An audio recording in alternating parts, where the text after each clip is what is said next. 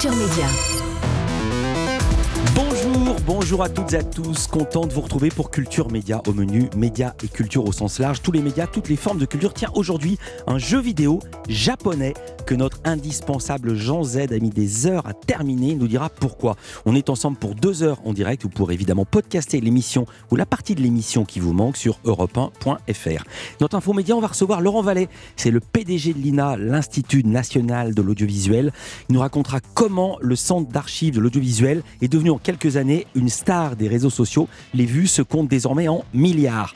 Nos invités ensuite, la comédienne Nadia Fares pour un film singulier, Les Siffleurs, film consacré au harcèlement de rue, film inspiré par l'histoire personnelle de sa réalisatrice, Nathalie Marchak. Elle sera également avec nous. Enfin, celui à qui tout réussit en ce moment, c'est Philippe Lachaud, comédien, réalisateur de Babysitting 1 et 2, et qui cartonne sur les écrans en ce moment avec Alibi.com 2, 3 millions d'entrées et c'est pas fini puisque le film est toujours à l'affiche. Il présente Philippe Lachaud la troisième saison de son émission sur Prime Video, LOL qui ressort, un concept diabolique avec un casting de stars, 10 grands noms de l'humour et du cinéma dont deux Césars et une Palme d'Or. On est ensemble jusqu'à 11h, Culture Média, c'est parti. 9h, 11h. Europe 1 Culture Média. Philippe Vandel. Bonjour Rémi Jacob. Euh, bonjour Philippe et Anissa, bonjour à Bonjour tous. Rémi. Rémi au sommaire de votre journal des médias. L'opérateur Free lance sa plateforme de vidéo à la demande. Canal Plus débute le tournage de sa nouvelle série événement et puis un documentaire de W9 qui nous emmènera ce soir sur l'une des routes les plus dangereuses au monde. Vers le stade du Bayern. Mais d'abord, on commence par les audiences qu'ont regardé les Français hier soir. C'est France 3 qui est en première position avec Crime Parfait, 3,8 millions de téléspectateurs, soit 17,1% du public pour cette série policière avec Philippe Carrois et Garance Thénault. Derrière, on retrouve TF1 avec Colanta, 3,4 millions de téléspectateurs, soit 20% de part d'audience. À noter que TF1 a profité de l'une des coupures pub pendant Colanta pour annoncer dans un spot qu'il y aura une nouvelle saison de Star Academy. Alors on s'en doutait un peu, hein, vu le carton du programme cet automne, de retour après 15 ans d'absence, mais c'est désormais officiel. Enfin, France 2 clôture ce podium avec Laissez-vous guider, 2,3 millions de téléspectateurs pour ce programme porté par Laurent Deutsch et notre camarade d'Europe 1 Stéphane Bern. Il s'intéressait hier aux merveilles de la Renaissance. Europe 1, le journal des médias. Free a annoncé hier le lancement de sa plateforme de vidéo à la demande. Ah oui, hein, l'offre s'appelle Okiciné au menu pour l'instant 300 films et séries. Alors elle est gratuite pour les abonnés Freebox, hein, c'est ce qu'on appelle de l'AVOD, c'est l'acronyme d'Advertising Video on Demand. Ça veut dire que c'est de la vidéo à la demande financée par la publicité. Concrètement, bien, vous avez des petits spots hein, comme ça avant le début du programme ou même pendant. Et c'est un modèle qui est en train de monter en puissance en France. Dans une interview accordée à France 24, le numéro 1 d'Al-Qaïda au Maghreb islamique a évoqué le sort d'Olivier Dubois. Oui, le journaliste français qui est retenu en otage au Mali depuis pratiquement deux ans. En début de semaine, la chaîne France 24 a diffusé une interview d'Abou Obeida Youssef Al-Anabi. C'est le chef d'Al-Qaïda au Maghreb islamique. Et il confirme pour la toute première fois que c'est bien son organisation qui détient le journaliste. Alors, sur un plan formel, évidemment, la chaîne France 24 a pris beaucoup de précautions. Les réponses, pardon, les réponses n'ont pas été diffusée telle qu'elle, mais rapportée, expliquée par le journaliste qui a décroché l'interview afin de ne pas faire la propagande d'Al-Qaïda. C'est un fait, ACMI est au cœur de l'actualité. Notre journaliste Wassim Nasr a obtenu une interview exclusive de son numéro 1, un travail de, de longue haleine, de plusieurs mois, 17 questions, 17 réponses, plus ou moins fournies. D'abord, nous avons choisi de ne passer qu'un seul extrait de cet échange, un extrait qui fait office de preuve. On écoute. Alhamdulillah. والصلاة والسلام Voilà, vous avez ensuite juste quelques secondes de plus de cet audio hein, qui n'est pas traduit et ensuite ça s'arrête. Hein, c'est le journaliste en plateau qui reprend la main pour raconter, mettre en contexte les réponses. Et concernant euh, Olivier Dubois, il explique notamment que selon euh, le numéro 1 d'ACMI, je cite, la balle est dans le camp des autorités françaises. Justice avec Pierre Ménès, la star du CFC, le Canal Football Club sur Canal+. Pierre Ménès donc devant le tribunal correctionnel de Paris ce mercredi. Ah oui, un ancien journaliste de Canal+, qui devra répondre de trois accusations d'agression euh, sexuelle. Elles concernent une hôtesse du Parc des Princes ainsi que deux employés d'un magasin sportif. Des faits qu'il conteste fermement. À noter qu'il y a trois semaines, il a bénéficié d'un non-lieu dans une autre affaire, cette fois-ci de harcèlement moral qui concernait un ancien collaborateur. Canal Plus va débuter dans les prochains jours le tournage de sa nouvelle création originale. Ah oui, hein, son nom, euh, La Fièvre. Alors, euh, l'histoire se passe dans le monde du football français. Tout commence lors d'une soirée de fin de saison lorsqu'un joueur assène devant les caméras un violent coup de tête à son entraîneur en prononçant ces mots sale toubab, hein, ce, qui signifie, ce qui signifie pardon, sale blanc en Wolof. Débute alors une tempête médiatique où vont entrer en scène des communicants de crise. C'est une série créée par Eric Benzekri et réalisée par Ziad Douéry. Hein. Tous deux ont déjà travaillé ensemble sur Baron Noir et au casting, on retrouvera notamment Nina Meurice, Anna Girardot ou encore Benjamin Biolay. Réseaux sociaux maintenant avec Meta qui lance une campagne pour sensibiliser aux éco-gestes. Ah oui, Meta, c'est le nom de l'entreprise qui possède Facebook et Instagram. C'est une campagne qui est menée en partenariat avec Brut. Le principe, c'est très simple. Hein. Vous avez des influenceurs qui se rendent chez des particuliers. Objectif, leur donner des petits conseils pratiques, hein, des tips sur les gestes à adopter pour réduire leur consommation énergétique. Ils sont accompagnés de Florence, hein, c'est une experte de l'ADEME, l'Agence de l'environnement et de la maîtrise de l'énergie. Et vous allez voir, elle ne laisse rien passer comme ici chez un certain Elliot. Tu restes longtemps sous la douche? Je, je restais longtemps sous la douche et j'essaie de faire attention. Plus tu restes sous la douche, plus tu consommes d'eau chaude. Donc plus tu vas demander à ton ballon électrique de travailler pour réchauffer l'eau. Nous, on a un truc qu'on essaye de dire, c'est que en fait, euh, une douche courte, c'est le temps d'une chanson. Ah, ça, ça c'est pas un souci, je mets toujours de la musique quand Voilà, je prends la bah, douche. Rain on Me, Lady Gaga, c'est dans le thème, tu vois. La voix que vous avez entendue à la fin, c'est celle de Natou, euh, youtubeuse aux plus de 5 millions euh, d'abonnés. Et faire appel à ce type de profil, eh bien, c'est évidemment euh, un moyen de toucher le maximum de personnes. C'est ce que confie Elisa Bory Estrade, responsable des affaires publiques de Meta France. Elle est au micro d'Europe 1 Culture Média. Les créateurs de contenu aujourd'hui sont devenus sur les plateformes de méta de véritables figures de proue de leur génération. Et donc on a choisi de travailler pour cette campagne avec trois d'entre eux. Chacun touche un public un peu différent avec euh, son propre style et donc ça nous paraissait intéressant pour toucher un maximum de personnes. Donc aujourd'hui cette campagne elle répond à une préoccupation forte des citoyens et un désir des communautés euh, qui se rassemblent sur nos plateformes de s'engager sur cette thématique. Il faut savoir qu'il y a plus de 2 millions de personnes aujourd'hui qui sont membres de groupes Facebook sur la protection de la planète. Et ces vidéos sont donc à retrouver sur les pages Facebook et Instagram de Brut ainsi que sur la page Facebook de Meta France. On retourne du côté de la télévision Rémi avec W9 qui diffuse ce soir un nouveau numéro de son magazine Les routes les plus dangereuses du monde. Ah oui, un programme présenté par Stéphane Carpentier. Au menu ce soir, la découverte d'une autoroute qui relie Mexico à Acapulco au Mexique. On l'appelle l'autoroute du soleil. Et je vous préviens, on est très très loin de notre autoroute du soleil à nous euh, en France. hein. Là-bas, le danger est présent à chaque kilomètre. Il y a notamment un endroit baptisé le virage de la mort, qui est un tombeau à ciel ouvert. Et puis, euh, il y a les euh, nombreux braquages et fusillades. hein. C'est un véritable fléau. Voici un aperçu. L'autoroute du Soleil n'est pas épargnée par cette guerre que se mènent les narcotrafiquants. Les fusillades entre gangs rivaux sont régulières. Tirez, tirez Les groupes criminels sèment la terreur sur la 95D et n'hésitent pas à s'en prendre aux usagers de la route, comme sur cette vidéo filmée en 2018 par la caméra embarquée d'un véhicule. Descends, putain, descends On y voit deux automobilistes enlevés de force par plusieurs hommes armés.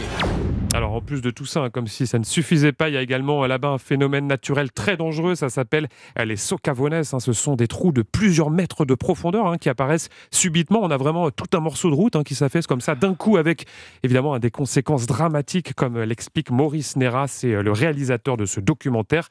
Il est au micro d'Europe 1 Culture Média. Ce sont des trous géants qui apparaissent en fait à cause des pluies tropicales et qui en fait engloutissent euh, régulièrement voitures et motos. Dans le documentaire, on s'intéresse à l'histoire euh, d'un père et, son fils qui circulaient, euh, on va dire, de, de bon matin euh, et en fait ils sont littéralement tombés dans un trou de 8 mètres de profondeur et 12 mètres de large. Euh, malgré tous les efforts des secouristes, ils n'ont pas pu être extraits vivants. Euh, C'est assez terrible hein, parce que le père et le fils, ils ont réussi à passer un appel depuis le trou, un appel téléphonique, mais malheureusement les services de secours n'étaient pas suffisamment équipés pour, pour les remonter à temps.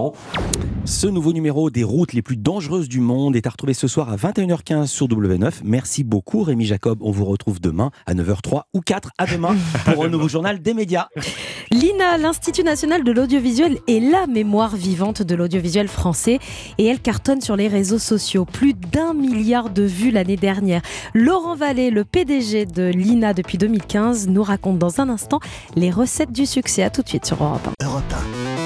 Culture Média sur Europe 1, Philippe Vandel avec l'info média du jour. C'est la caverne d'Alibaba de l'audiovisuel français. Créée en 1975, l'INA recèle un trésor inestimable. 70 ans d'archives audiovisuelles, les émissions, les fictions, les informations, la radio, la télé. L'INA a tout conservé. 70 ans d'air du temps et une large part de notre mémoire collective. Simplement, comme la caverne d'Alibaba, l'INA a longtemps été inaccessible au plus grand nombre. Il fallait un professionnel pour avoir le sésame et voir les précieuses pépites. Mais tout a changé. Lina est sortie de sa grotte pour envahir les réseaux sociaux. YouTube, Facebook, Instagram, TikTok, ces contenus rééditorialisés envahissent la toile et attirent un public de plus en plus nombreux. De centre d'archives, Lina est devenue un média à part entière dont raffolent les jeunes qui regardent pourtant de moins en moins la télévision. Un succès qui surfe un peu sur la nostalgie des Français et beaucoup sur une conviction essentielle. Donner à voir le passé est un outil pour comprendre le présent. Bonjour Laurent Vallet.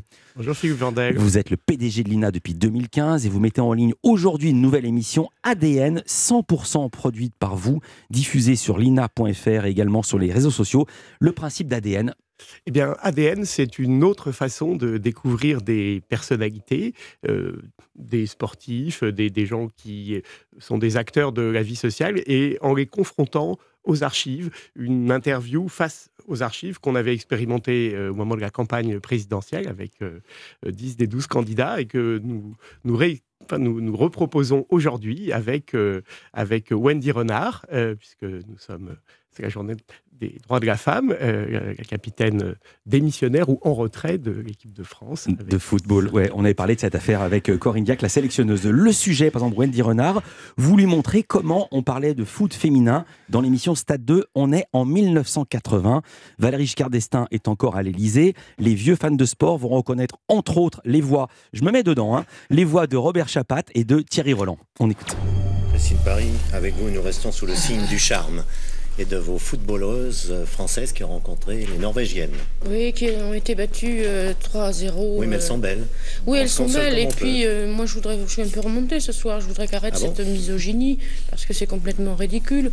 On veut faire de la femme sportive un sexe symbole. Euh, on veut des Catherine Deneuve, des Bauderec et des Ursula Andress sur tous les terrains du monde.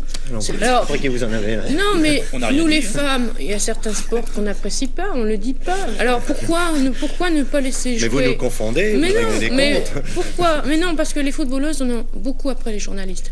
Et je, crois que nous, quand même. Et finalement, elles sont terrorisées. Elles, ont, elles ne veulent plus voir de journalistes, elles sont complètement terrorisées. D'ailleurs, vous allez le voir. Eh ben, ça, les journalistes ne peuvent pas aller dans les vestiaires. Non. Eh bien, nous, nous voulons bien voir les footballeuses. Une journaliste, Christine Paris, elle s'appelle, face à six hommes goguenards, dont Thierry Roland qui fait une blague sur les douches. Un des avantages des archives, c'est de voir que tout n'était pas forcément mieux avant. Voilà, tout n'était pas forcément mieux avant.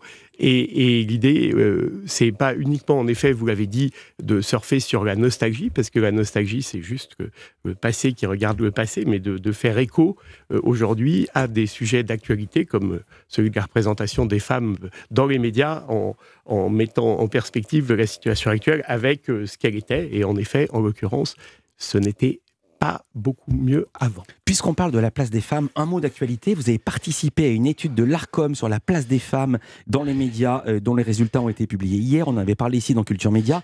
L'INA a un outil d'intelligence artificielle qui permet de mesurer précisément le temps de parole des femmes à l'antenne. Vous avez en tête le résultat?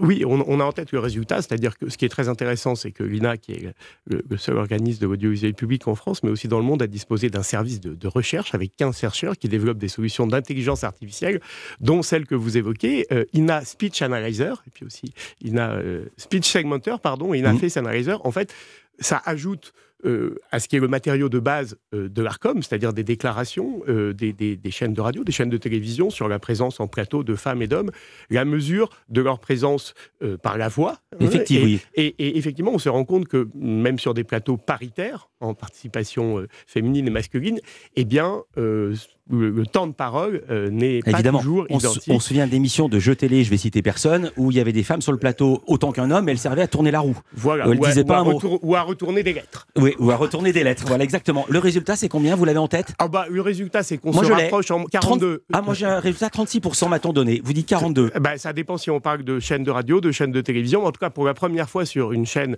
euh, France 2, pour ne pas la citer, euh, euh, le, temps de, le temps de parole des femmes est légèrement majoritaire. C'était la première fois que c'est enregistré. C'est un très beau progrès. Euh, L'INA, c'est combien d'heures de programmes archivés et numéris- numérisés Eh bien, l'INA, c'est 26 millions d'heures, 25,8 millions d'heures pour être précis. C'est en effet la, la première bibliothèque, la première collection euh, de, de contenu audiovisuel intégralement euh, euh, numérisé, euh, mais aussi indexé. hein, ça, c'est très important. Oui, ça sert à rien d'avoir des que- archives Ah si ben, on ne sait pas peut- ce qu'on y trouve. si vous pas- avez, je raconte, si vous avez l'intégrale du journal Le Figaro ou Libération, mais vous savez pas à quel article est à quelle page, c'est comme si vous n'aviez rien. C'est juste un tas de Ah, papier. Absolument. Donc il faut non seulement remplir l'armoire, mais il faut mettre des, il faut, il faut, faut savoir comment on retrouve tout ce qu'il y a dedans. Et ça, c'est le travail euh, formidable de, de, nos documentaristes qui sont 160 et bien sûr qui de plus en plus elles-mêmes peuvent être accompagnées par des outils de traitement automatisé euh, qui va, euh, voilà, qui permet que de plus en plus le rôle d'ailleurs de nos documentaristes soit un rôle quasiment éditorial ou pré-éditorial. Elles sont, ils ou elles sont très présentes dans, euh, dans la rééditorialisation, pour reprendre votre mot, de, de nos archives. 26 ou 25 millions d'heures de programme, ça ne parle pas à l'être humain, au commun des mortels. C'est un chiffre astronomique. Vous avez, vous avez traduit ça en temps? Si on Non. devait tout regarder, vous savez quoi On marque une courte pause, on va faire le calcul, on va vous dire ce que ça représente. 25 millions d'heures en journée, en année. Culture Média continue. Nous sommes avec Laurent Vallée, le PDG de l'INA, l'Institut national de l'audiovisuel. On va voir comment on parlait de grève en 1953. Culture Média sur Europe 1. Philippe Vandel, vous nous faites découvrir la mémoire vivante de l'audiovisuel ce matin. Et avant ça, le résultat du calcul, 25,8 millions d'heures. Si on devait regarder toutes les archives de l'INA, il faudrait 17 361 jours. Ça fait 47 ans, mais comment pas faire que ça? À raison de 8 heures par jour en travaillant du lundi au dimanche, il faudrait 140 ans pour voir toutes les archives que l'INA a en soute, si j'ose dire. Voir et écouter. Voir et écouter, évidemment. les Oui, c'est- archives de la radio. Oui, ah, c'est l'audiovisuel. Euh, Laurent Vallée. Euh, autre exemple pioché en préparant l'émission, euh, parce que c'est d'actualité. euh, on, on voyait sur le compte Instagram et TikTok de l'INA, euh, vous parliez de la réforme des retraites, le report de l'âge légal et la grève, mais vous étiez, nous étions en 1953. Les postiers fermaient leurs guichets. À leur exemple, les services de voirie se mettaient en grève, laissant pour quelques jours la rue aux poubelles. Et les cheminots, à leur tour, fermaient leurs gares. Aux pauvres gens en vacances, la campagne et la mer devenaient soudain inaccessibles. Les pauvres gens en vacances, on sent que le journal est un petit peu orienté avec la musique. C'est pas fini parce qu'on va entendre la réaction du président du conseil. Il s'appelle Joseph Laniel. Laniel, pardon, il fait face au blocage et aux millions de grévistes. Je rappelle que nous sommes en 1953. Face à la grève qui cherche à paralyser tout, je réponds donc catégoriquement non. Je dis non à la grève. Et pour la petite histoire, petite histoire, il a dit non à la grève, mais le gouvernement a finalement retiré sa réforme. Euh, ça vous fait sourire, Laurent Vallée, vous êtes le PDG de l'INA. L'idée, c'est de mettre en valeur des archives euh, qui éclairent le présent. C'est ça votre valeur ajoutée? Exactement. C'est tout aujourd'hui ce, ce qui compte pour faire exister ces archives, hein, parce que 26 millions d'heures, c'est énorme, mais en même temps, aujourd'hui, nous sommes tous euh, sur nos téléphones, euh, nos, nos submergés euh, d'images, de vidéos. C'est de les faire vivre en les faisant résonner hein, avec, euh, avec l'actualité. Et c'est là que je disais qu'on n'est pas dans la pure nostalgie, mais on est dans une espèce de mise en perspective de temps long qui permet de se rendre compte qu'en effet, c'était pas forcément mieux avant, mais que en tout cas, il y a toujours un lien entre ce qui s'est passé avant et ce qui se passe aujourd'hui. Comment travaillez-vous? Comment se font les choix éditoriaux? Il y a une rédaction Combien êtes-vous? Il y a une, il y a une rédaction, euh, il y a une vingtaine de, de cartes de presse, comme on dit. Euh, il y a une rédaction sur un, sur un plateau qui, tous les matins, euh, Se réunit en disant, c'est quoi l'actu du jour? C'est quoi l'actu du jour? Avec des, des, euh, qui sont présents ou Mhm. présentes, parce que là aussi, trouver, la, trouver la bonne archive, hein, c'est un travail. et qui, qui, qui peut mieux les trouver que, que ceux et celles qui les ont euh, euh, enregistrés, indexés, euh, classés, voilà. Et, et c'est avec ça que tous les jours on peut éclairer l'actu avec avec Inno.fr et puis bien sûr sur les réseaux sociaux. Vous me disiez combien de cartes de presse? Une 20, 20, 19. euh, Euh, il y a l'INA, c'est plus d'un millier d'employés, 120 millions de budget. Que font ceux qui ne sont ni documentalistes ni journalistes? Eh bien, par exemple, euh, il, nous avons beaucoup de, restaurateurs d'images et de sons, et peut-être vous avez vu cette nouvelle collection de podcasts, Ina mmh. Podcast, qu'on a lancé, avec, parfois des, enregistrements extrêmement radiophoniques, extrêmement anciens, extrêmement anciens, pardonnez-moi. Et, et, là, il y a eu un travail, par exemple, de restauration mécanique puis numérique extrêmement importante pour permettre une qualité qui est celle à quoi euh, nos, publics s'attendent quand ils écoutent un podcast. Vous avez un sacré bon bilan à la tête de l'INA. Si on regarde les chiffres, vous êtes arrivé euh, à la tête de cette institution en 2015. Il y avait à l'époque 80 millions de vues par an. Désormais, c'est 1,3 milliard de vues, 16 euh, fois plus. Qui regarde l'INA? Sont des vieux nostalgiques ou des jeunes qui veulent voir comment vivaient les grands-parents? Oh, écoutez, nous. Est-ce que, vous avez fait une étude? Est-ce que vous avez fait une étude bah, marketing de qui vous regarde? Disons que euh, quand je suis arrivé, en effet, 80 euh, ou 90% euh, des vidéos vues, de ces 80 mmh. millions de vidéos vues à l'époque, étaient vues en, comme on dit, en desktop, sur INA, sur, sur ordinateur. On était très peu sur les réseaux sociaux. Aujourd'hui, notre audience, elle est majoritairement, largement majoritaire sur, sur YouTube, sur Facebook. désormais, Instagram pardon, représente 15% de notre audience. Donc, évidemment, notre audience a considérablement rajeuni, mais, mais, mais nous accueillons aussi volontiers des publics plus âgés qui, qui, eux, réagissent par rapport peut-être à la nostalgie, puisqu'en effet, pour être nostalgique de quelque chose, il faut l'avoir connu. Mais comme je l'avais dit une fois en présentant aux équipes, si on ne joue que sur la nostalgie, un jour, toute notre audience sera décédée. Voilà. Très jolie formule et, indépassable. Une des preuves que l'INA est devenue branchée, c'est la façon dont les youtubeurs se sont emparés de votre fond. Il y a trois ans, par exemple, vous receviez une sorte de consécration jeune ultime, c'est Squeezie, le youtubeur aux 17 millions d'abonnés, qui vous faisait un cadeau incroyable. Incroyable, c'est un mot qu'il aime bien. On écoute Squeezie.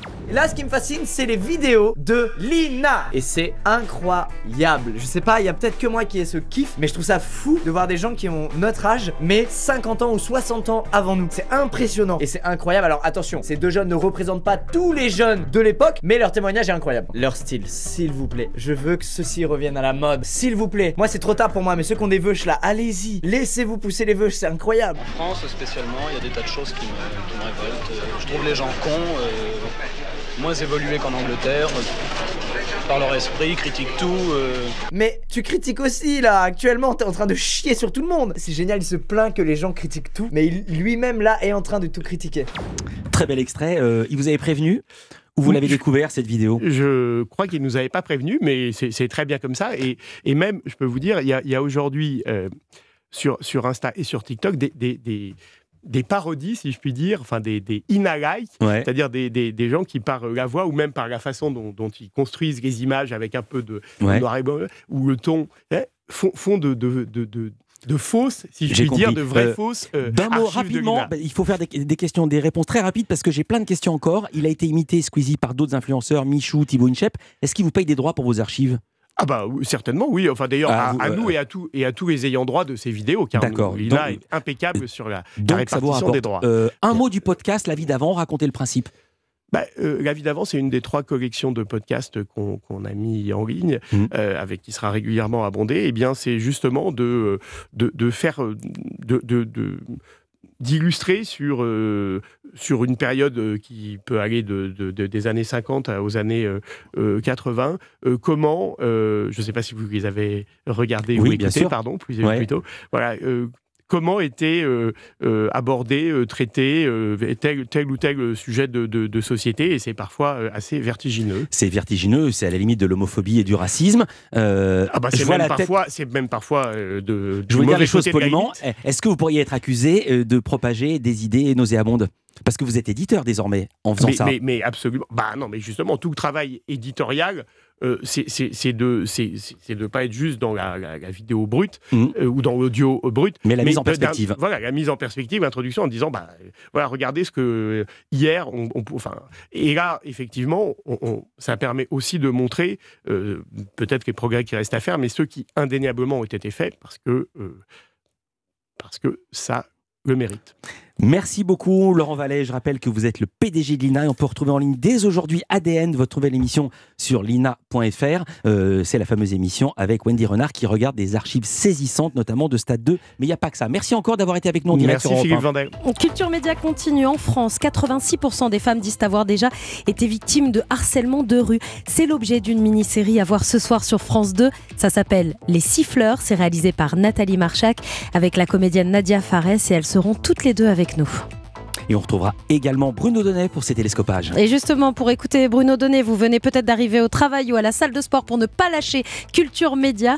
Téléchargez l'appli Europe 1. Vous pouvez y retrouver bien sûr tous vos programmes toute la journée, les podcasts, les dernières infos. Rendez-vous donc sur l'appli Europe 1. Europe 1. Culture Média sur Europe 1, Philippe Vandel, avec vos invités dans un instant. Dans un instant, ce seront la réalisatrice Nathalie Marchak et la comédienne Nadia Fares. On parle de ce téléfilm consacré au harcèlement de rue qui passera ce soir sur France 2. Ça s'appelle Les Siffleurs. Mais d'abord, c'est l'heure des télescopages de Bruno Donnet. Bonjour Bruno. Bonjour Philippe. Tous les jours, Bruno, vous interrogez ici la portée des épisodes médiatiques les plus retentissants. Et ce matin, vous avez choisi de vous arrêter sur une image, une image de guerre. Oui, une image arrêtée précisément, Philippe, arrêtée pudiquement hier soir dans le journal de 20h par l'une des envoyées spéciales de France 2 sur le front ukrainien. Elle s'appelle Agnès Varamian.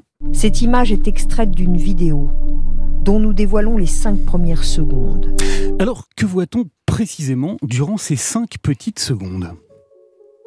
Eh bien, on y découvre un homme, un soldat, un soldat ukrainien. Il est totalement désarmé dans tous les sens du terme, car il a visiblement été fait prisonnier par les militaires russes. Il est jeune, il regarde l'objectif du téléphone portable de son geôlier qui est en train de le filmer et il a le regard hagard. Sur la manche de son uniforme, il porte un insigne, un insigne de l'armée ukrainienne. Mais l'un des soldats russes lui demande de l'arracher. Retire-le. Le prisonnier tire alors une bouffée de la cigarette qu'il porte au coin de la bouche et il lance d'un ton bravache à son interlocuteur Gloire à l'Ukraine. Et sur France 2, la séquence s'arrête là. Elle n'a duré que 5 petites secondes parce que ce qui se passe ensuite est tout simplement immontrable. Timothy Mikhailovich Adoura, c'est le nom de cet homme, est abattu, froidement exécuté d'une rafale d'armes automatiques. Alors si ces images ont été arrêtées hier soir très opportunément par le 20h de France 2, elles ont en revanche été largement diffusées in extenso sur les réseaux sociaux par les combattants russes qui les ont enregistrés, au point qu'elles sont devenues virales. Au point que sur le front, ces images-là constituent désormais un fait de guerre. La vidéo a été postée depuis un compte russe hier soir. Et ce matin, nous étions avec des artilleurs sur le front, près de Barmout. Ils avaient tous vu la vidéo de leurs camarades.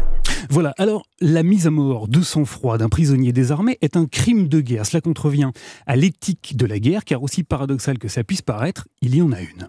Mais la diffusion instantanée, virale par réseaux sociaux interposés d'un tel crime, est à la fois un avatar de cette guerre moderne où les téléphones portables sont devenus des armes, mais c'est également pour la Russie une erreur grossière, une de plus.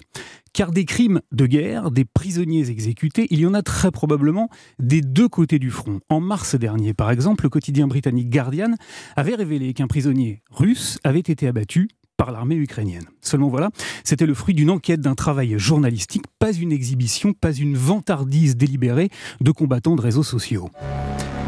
Car cette image-là, celle de la mise à mort d'un si jeune prisonnier, est instantanément devenue un symbole, parce qu'elle raconte non pas la guerre, mais bel et bien les dérives de la guerre, de cette guerre-là, celle dans laquelle, croyant pouvoir écraser un peuple à grands coups de roquettes et de vidéos humiliantes, l'armée russe n'aura finalement réussi qu'à nourrir le ressentiment et la résistance de toute la nation ukrainienne. Merci beaucoup Bruno Donnet, à demain. À demain. Restez avec nous sur Europe 1 dans un instant dans Culture Média. Deux femmes, Nathalie Marchak, réalisatrice, et la comédienne Nadia Fares pour le téléfilm Les Siffleurs à voir ce soir sur euh, France 2. Et justement, une femme, il y en a une qui fait parler d'elle, elle s'appelle Miley Cyrus. Elle s'est vengée de son ex avec un tube Flowers sur Europe 1. Belle matinée. Flowers, Miley Cyrus et l'histoire continue puisque Liam Hemsworth, le comédien, veut maintenant porter plainte contre Miley Cyrus pour diffamation. Affaire à suivre. Culture Média continue sur Europe avec vos invités. Euh, Philippe Vandel. Bonjour Nadia Fares. Bonjour. On est Philippe. presque dans le sujet. Vous êtes comédienne révélée au grand public. En 94, c'était N'oublie jamais avec Thierry Lhermitte. Vous avez ensuite tourné avec Arcadie, Bernie Bonvoisin, Les Démons de Jésus, Claude Lelouch, Homme-Femme, Mode d'emploi. Et j'oublie pas la série Les Rivières Pourpres de Mathieu Kassovitz. C'est votre actualité. Ce sont Les Siffleurs, téléfilm en deux parties ce soir sur France 2. Ce sera à 21h. Film réalisé par Nathalie Marchac. Bonjour. Bonjour. Les Siffleurs, Nathalie Marchac, c'est d'abord l'histoire de Lila, euh, une jeune étudiante, une jeune lycéenne parisienne. Qui est-elle en plus de ça? C'est une jeune influenceuse qui, à chaque fois qu'elle se fait aborder dans la rue, en fait, enfin plus qu'aborder, harceler, décide de prendre un selfie avec justement le mec qui la harcèle. Elle crée un compte, Mhm. voilà, et au bout de quelques photos, euh, elle disparaît. Il- ce conte s'appelle Les Siffleurs, d'où le titre du film. Elle n'est pas lycéenne, elle est euh, étudiante. Alors parfois, les types s'en rendent même pas compte qu'ils ont été pris en selfie par elle. Parfois, ça tourne mal. Exemple, c'est l'une des toutes premières scènes. Ça se passe alors que Lila marche dans la rue. Il y a une voiture qui arrive avec trois jeunes types dedans. Je me prends photo, toi Hum Petite salope. Bah voilà, y a plus de photos. tu parles plus là. Tu veux faire la star, tu nous réponds pas. Mais tu sais, quand je vais te baiser là, hein Quand je vais te baiser, quand je vais t'enfoncer ma b dans ton cul, tu vas kiffer, hein Ça va te faire mal, mais tu vas kiffer. Tu vas crier, hein Ah, ça se voit, c'est une petite salope. Bien sûr. Faut l'encourager, c'est tout. Hein Ouais. Hein Fais-lui peur, là, un peu. Vas-y, enlève ta jupe, fais quelque chose là. Hein? Quoi, arrête Arrête quoi? Arrête quoi Hein Qu'est-ce Enlève ta jupe Eh, fais pas la Vas-y, toi. hein. Enlève ta jupe. Tout à l'heure, tu parles gentiment. Eh, allez, c'est chaud, là, frère. C'est chaud, vas-y, vas-y. Arrête ta robe. S'il te plaît. Allez, c'est chaud, là. Regarde, les keufs, les gars, les keufs. La chance. Sale pute. Je précise que le bip est de nous, il sera pas ce soir sur France 2. Euh, Nathalie Marchac, cette scène, vous l'avez carrément, ou plutôt quasiment vécue quand vous aviez 19 ans. Oui, oui, je l'ai vraiment vécu. D'ailleurs, ça me glace euh, de l'entendre. Et c'était très important pour moi de la filmer de façon extrêmement précise, du coup, pour aussi être avec elle tout le temps euh, pendant, pendant cette scène. Euh, mais je crois que je l'ai vécu, mais plein de femmes l'ont vécu, en fait. C'est-à-dire que c'est ça dont je me suis rendu compte après. Mmh. C'est-à-dire que pendant longtemps, c'est pas la seule agression que j'ai subie. Et c'est vrai que je n'en parlais pas parce que finalement, on se dit toujours, bon, bah, c'est peut-être à moi de faire attention, etc. Et puis au bout d'un moment, je me suis rendu compte que ça arrivait et que c'était arrivé à énormément de femmes. Je crois que les chiffres, c'est pratiquement 86% des femmes. 86 46% des femmes disent avoir déjà été victimes de harcèlement de rue, 66 ont essuyé des sifflets et ce chiffre est glaçant, 31 ont subi des attouchements, une enquête de l'IFOP de novembre 2018. Euh, Nadia Fares, c'est là que vous entrez en scène. Vous incarnez Marianne Kassem, c'est une capitaine de police chargée de l'enquête, car vous allez retrouver deux fois Lila, d'abord qui tente de porter plainte et ensuite dans des circonstances plus dramatiques. Racontez qui est votre personnage, Marianne Kassem. Alors, mon, mon personnage, c'est une femme qui se cache un petit peu derrière euh, sa carapace, son blouson en cuir, son jean un peu, euh, oui, de mec, avec une démarche un peu comme ça, masculine, une sorte de bonhomme. Et en fait, on découvre que c'est voilà, c'est une femme qui occulte un peu sa part féminine parce qu'elle a aussi ses, ses propres démons, son propre passé, ses propres traumas. Euh, et qu'elle va, euh, à travers la rencontre avec Lila, être confrontée à ce choc des générations, parce que ça va la ramener en fait à sa propre histoire. Et effectivement, au début de la série, c'est quelqu'un qui a des propos un peu misogynes. Euh, quand Lila arrive au, commissariat pour porter plainte, euh, elle fait la remarque à, son jeune lieu- lieutenant en lui disant, écoute, euh, elle ferait bien de mettre des jupes un peu plus longues. Et c'est lui d'ailleurs qui la remet à sa place en lui disant mais c'est complètement misogyne de dire ça. euh. Ouais. C'est là où l'écriture de Nathalie Marchac est, est, est- est formidable puisqu'elle a évité un peu le, Oui, les, vous avez, les clichés. euh. vous avez créé ce lieutenant de police euh, plus féministe que Marianne. Absolument, mais je pense que c'est important. C'est aussi emblématique de la nouvelle génération. Je pense qu'il y a énormément d'hommes qui aujourd'hui ne supportent plus en fait ces comportements, et c'est très important pour moi de leur donner leur place dans cette fiction. Euh, quand Lila veut porter plainte, le policier qui est là de garde lui explique que ça servirait strictement à rien. Lila est allée porter plainte. Vous-même, est-ce que vous l'avez fait déjà une fois dans votre vie, euh, Je- Nathalie non. Marchac Ouais, Je suis pas allée porter plainte. euh, et d'ailleurs, la plupart des agressions que j'ai subies à cet âge-là, j'en ai même pas parlé à mes parents. Et je le dis parce que j'aimerais beaucoup que les gens regardent en famille hein, ce soir, parce qu'il y a eu notamment lors des avant-premières beaucoup d'hommes qui ont trouvé que c'était un peu exagéré. Et puis en fait, ils sont rentrés chez eux après. Et certains m'ont écrit en disant qu'ils avaient parlé à leur fille, qu'ils avaient parlé à leur euh, nièce, qu'ils avaient parlé aux femmes qui les entouraient. Et ils se sont rendus compte que c'était totalement réaliste. Et je trouve ça très important, du coup, euh, d'en parler tous ensemble et de lever un peu ces tabous qui font qu'aujourd'hui, quelque part, on accepte dans la société que les prédateurs, euh, enfin que les hommes soient des prédateurs, que les femmes soient des proies et que ce soit dangereux de se promener dans la rue. Il faut que ça change. Nadia Fares, je suis obligé de vous poser la question est-ce que vous-même vous avez subi le harcèlement de rue? Euh, harcèlement de rue, euh, Oui, j'ai eu des, j'ai eu des sifflements, j'ai eu, euh, j'ai jamais subi vraiment. Si une ou deux fois, si si si si en fait, oui. euh, je. Là, ça- quand on y repense, on en trouve toujours. C'est vrai, c'est vrai, c'est vrai. Il y a eu une ou deux fois où effectivement j'ai pu avoir des, des comportements un peu vulgaires, agressifs. Euh, voilà, j'ai eu la chance de pas avoir eu subi des attouchements, mais oui, oui. Après, effectivement, je, je l'ai dit dans quelques interviews, dans mon métier, surtout il y a, il y a 25 ans, ça jouait un peu à la plotte. Effectivement, c'était, euh, euh, il y avait des mains baladeuses, il y avait des comportements qui étaient déplacés. Euh, voilà, et c'est vrai que maintenant on a. Et est-ce que vous avez raté des rôles à cause de ça? Ah, écoutez, je sais pas, certainement, oui, certainement, oui, oui, je pense, oui. Il y a une personne auquel je pense là, oui. Je ne citerai pas évidemment, oui, je pense, peut-être, oui. Euh, Il y a une histoire dans l'histoire, Nadia Fares, parce que Marianne a un secret qu'elle a enfoui. Mais je peux pas raconter le secret. Non, on peut pas, oui. Et je peux pas non plus dire. euh, il y a un twist assez incroyable que je ne peux pas raconter, euh, malheureusement. Mais non, ce qui est intéressant, c'est que c'est vrai que euh, est toujours attrapé par son passé. Très souvent, on a des traumas de l'enfance qu'on n'ose pas. euh, on, met la poussière sous le tapis, mais on est souvent rattrapé après, surtout quand on devient mère. Voilà, on évolue et puis il, va se passer des circonstances qui, vont nous ramener à notre propre histoire. C'est le cas de Marianne Kassem. Et c'est vrai que ce personnage va avoir. Elle a un arche, Marianne Kassem, qui est qui est vraiment chouette parce qu'elle, elle, comme je disais tout à l'heure, elle démarre un peu bonhomme. Et grâce à, cette nouvelle génération, euh, elle va ouvrir, elle va laisser la, la place à la, vérité et à la rencontre aussi avec euh, Charles Berling, bien sûr. Nathalie Marchac, vous disiez que quand il vous est arrivé ce qui vous est arrivé, vous n'en avez parlé à personne, pas même à vos parents. Euh, est-ce que vous en avez parlé à vos parents depuis ou est-ce qu'ils l'ont découvert à la lecture des interviews que vous avez données pour ce film Malheureusement, mes parents sont décédés. Ah, pardon. Non, Alors, non, il n'y a pas de problème. Donc, euh, ils ne l'ont pas découvert à cette occasion, mais j'ai regretté de ne pas leur en avoir parlé. Euh, ce qui m'intéressait aussi, quand, pour parler justement de toute cette génération de, de femmes, c'est moi j'ai été marquée par euh, des femmes euh, voilà, de plus âgées qui parfois m'ont dit Mais écoute, c'est bon, voilà. Il y en a même une un jour qui m'a dit voilà, qu'elle avait subi une agression extrêmement grave à l'âge de 13 ans. Elle m'a dit Mais voilà, c'est pareil pour tout le monde, c'est bon, on ferme sa gueule et puis on avance. Et j'avais envie aussi de m'adresser à cette génération de femmes et de leur dire Ce n'est pas parce que vous, vous avez malheureusement subi tout ça et elles se sont battues pour plein d'autres choses. Et je veux rendre hommage aussi à cette génération qui s'est battue pour le droit à l'avortement, pour la liberté sexuelle, etc. Mais c'est pas parce que vous, vous avez souffert ces choses-là que la génération qui arrive doit souffrir la même chose. Depuis l'été 2018, le harcèlement de rue est sanctionné d'une amende de 90 euros, 1500 euros si la victime a moins de 15 ans. À votre connaissance, est-ce qu'il y a des cas sanctionnés chaque année et si oui, combien? Mais la difficulté, c'est d'en apporter la preuve, déjà. C'est pour ça que. D'où ma question, est-ce qu'il y a des cas Alors, je, ah, je ne sais pas. Je ne peux pas vous répondre. J'ai pas les statistiques. Mhm. Je n'ai pas l'impression que ce soit énormément sanctionné. Euh, moi, quand je parle, notamment, j'ai travaillé aussi avec des associations. euh, je suis beaucoup, on va dire, le travail de ces associations, notamment Dis Bonjour Sale Pute. Il y a nous toutes. Il y en a plein qui travaillent sur le terrain. Les victimes ont du mal à raconter. Elles ont toujours l'impression de ne pas être prises au sérieux. D'où cette scène dont vous parliez où elle va porter plainte. Mhm. Il y avait eu le hashtag aussi double peine. Mais on, voit l'a bien vu, que c'est compliqué. dans l'actualité très très récente, il y a cette dame, c'est pas du harcèlement de rue, mais cette dame euh, qui a été tuée par son conjoint il y a deux jours et qui avait porté plainte euh, très peu de temps avant. Et la plainte n'a pas été reçue, il ne s'est rien passé. Mais oui, je pense que les plaintes ont du mal à être entendues. Effectivement. Mais très souvent, et d'ailleurs on le voit dans la série, euh, il dit s'il n'y a pas eu acte physique, on ne peut pas prendre votre plainte. Euh, c'est d'ailleurs ce qui est très bien euh, montré dans la, dans la série.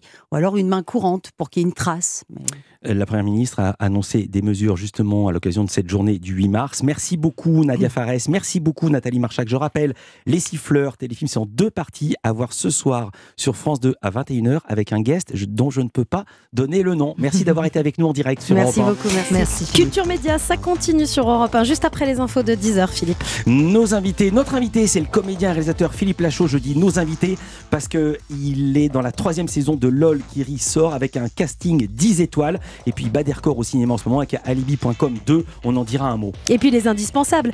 Jean Z nous parlera d'un jeu vidéo japonais qu'il a mis beaucoup de temps à finir et les découvertes musicales de Stéphanie Loire. Et on n'oublie pas Jean-Luc Lemoyne pour sa session de rattrapage. À tout de suite sur Europe 1.